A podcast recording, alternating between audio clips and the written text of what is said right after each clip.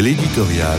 Gérard Leclerc. Que l'assassinat de Lola, dans les conditions les plus atroces, suscite l'émotion et l'indignation de la France entière, rien de plus compréhensible. Car nous nous trouvons face à un crime odieux, dans des conditions qui dépassent l'imagination. Et l'évocation de cette collégienne de 12 ans constitue pour chacun une blessure profonde.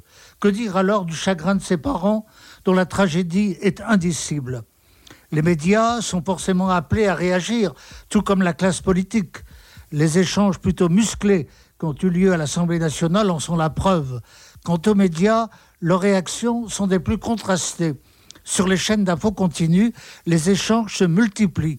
De leur côté, Le Monde et La Croix se sont contentés d'une brève, vraiment très brève, pour évoquer l'événement, préférant sans doute sursoir à des explications difficiles.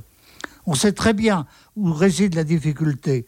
Elle est dans l'association de l'acte criminel avec l'immigration incontrôlée. La personne susceptible d'avoir commis le crime n'aurait pas dû se trouver sur le territoire national.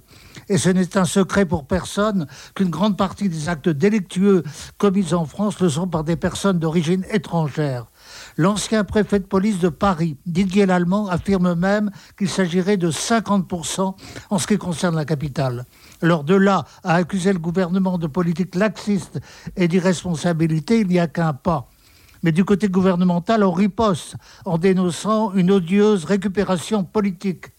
Il est vrai que le souvenir de Lola, violée et assassinée avec acte de torture et de barbarie, requiert d'abord un silence recueilli l'horreur du crime est exceptionnelle et ne saurait retomber sur une catégorie de la population.